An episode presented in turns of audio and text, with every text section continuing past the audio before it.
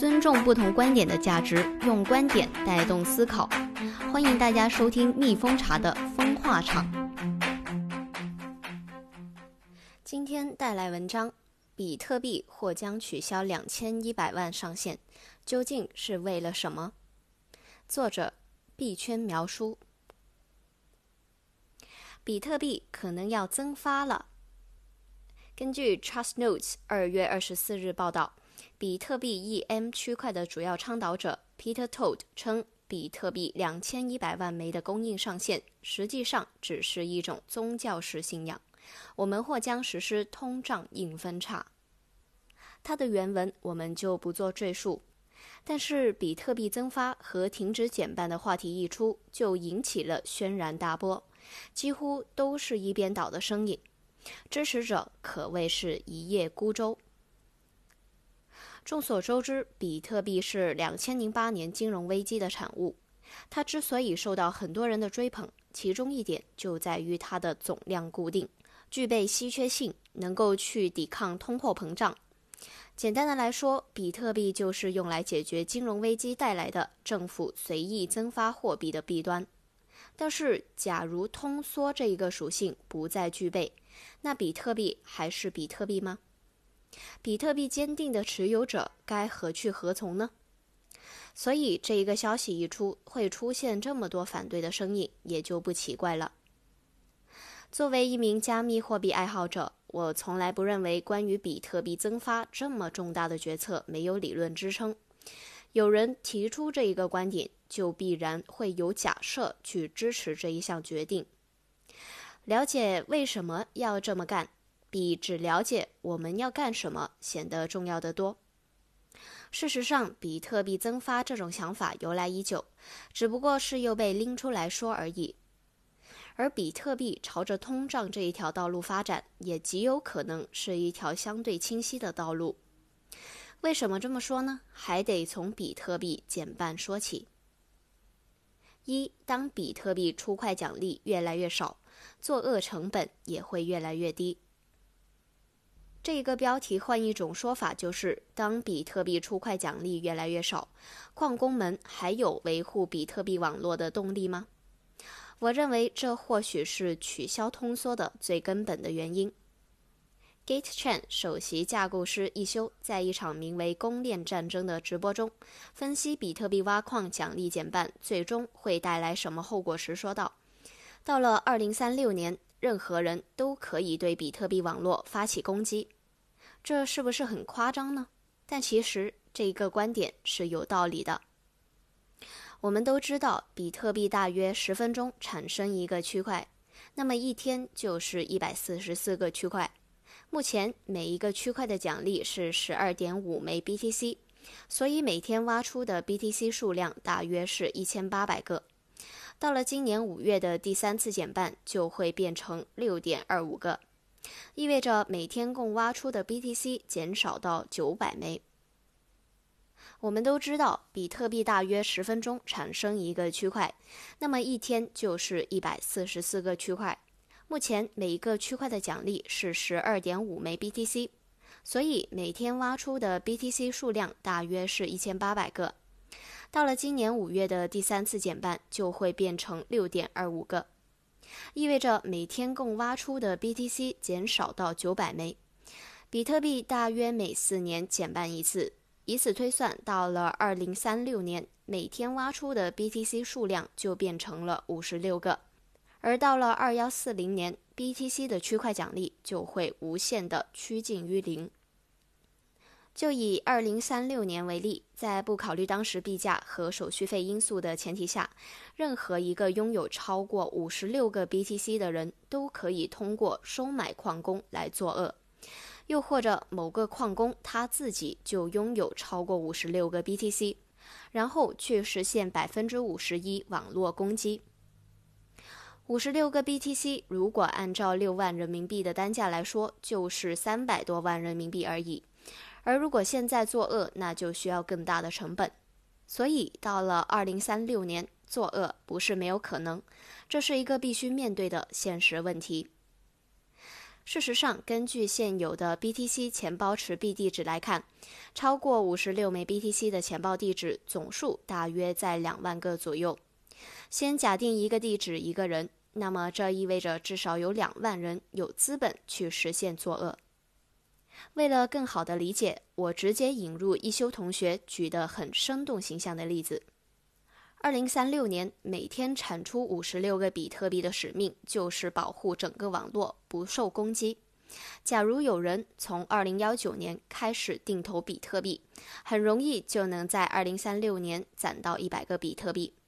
到时他通过四十个比特币来开一百立方做空比特币，再用六十个比特币购买到比全网都高的算力，对比特币网络进行百分之五十一的算力攻击。到时市场会发生恐慌，导致价格下跌，造成混乱的局面。假如比特币的价格暴跌百分之五，这个人就能通过一百个比特币的做空和攻击，获得两百个比特币的收益。当然，从理论上来说，理想化的矿工不会目光浅显到帮助黑客攻击比特币网络。因为一旦对比特币网络发起了攻击，哪怕只是一次的攻击，就会让整个网络瘫痪，让 BTC 变得不可信，这一切也就会化成泡沫。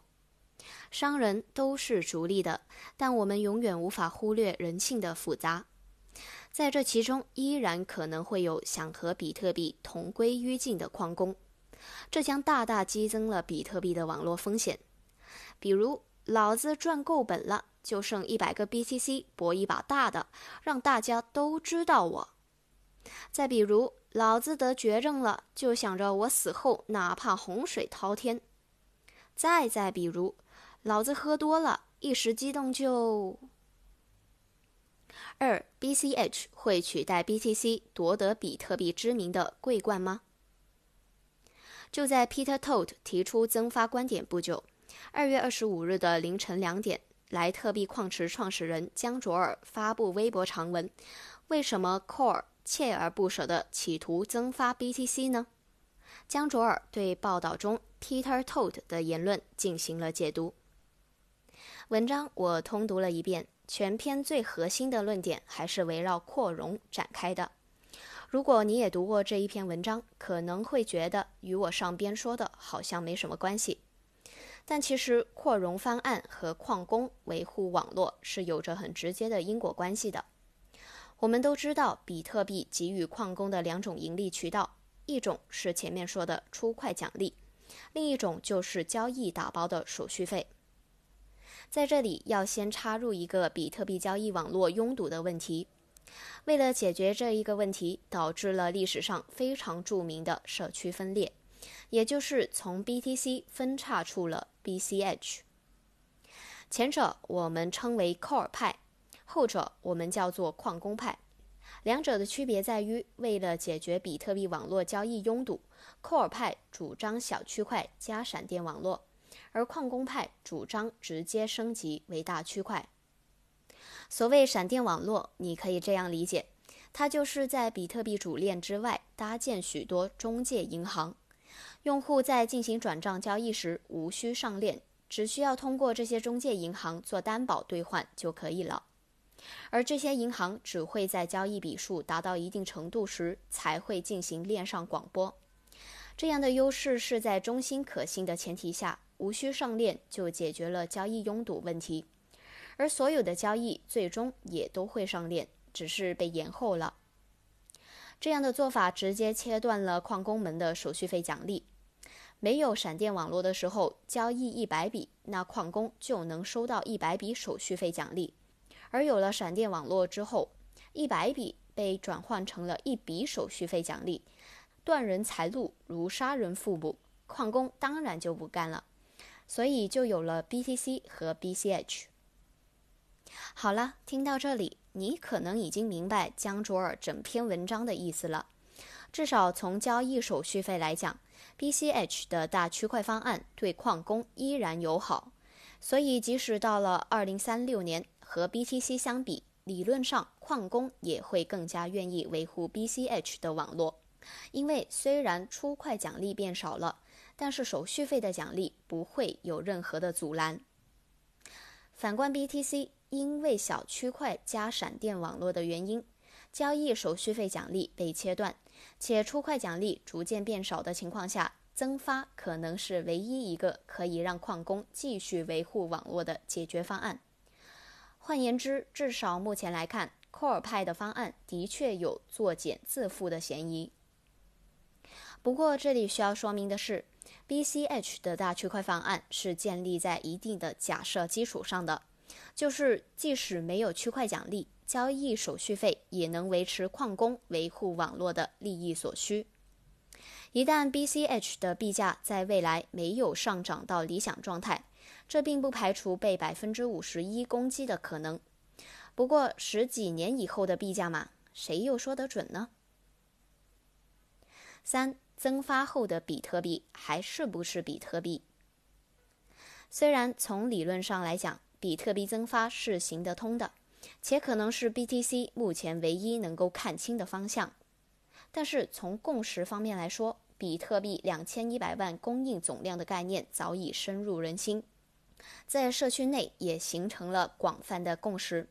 这已经不只是开发者的事情，更是和矿工、投资者息息相关的事情。一旦增发，这种共识就会被打破，撼动了比特币加密货币鼻祖的地位。此外，增发比特币会让其稀有属性消失，或许程度不同，但供应量的增加会引来可以预见的币价下跌。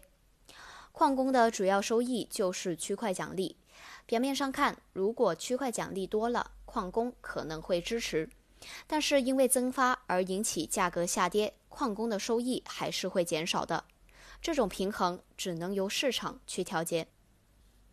前面我们说到了，由于解决区块容量大小的问题，比特币社区出现了分裂，由 BTC 分叉出 BCH。而这一次，如果 BTC 社区中有一方不同意增发，比特币就有可能再度分叉，这对比特币而言无疑是沉重一击。目前，比特币每天生产一千八百个 BTC，五月减半后九百个。依靠这样的区块奖励来维护网络安全，还是有一定保障的。现在谈增发，也不过只是喊喊口号而已。强行增发，也只会让比特币适得其反。但到了二零三六年，每天只产出五十六个比特币的时候，整个网络就会面临一系列的问题。那时候，如果 BTC 依然拿不出好的解决方案，那么增发则会变成比特币的唯一救命稻草。二幺四零年，比特币区块奖励趋近于零，那是属于我们死后哪怕洪水滔天的事情。毕竟那个时候我们都已经化作尘土。但二零三六年离我们却只横亘了十几年的时光之河，弹指一挥间。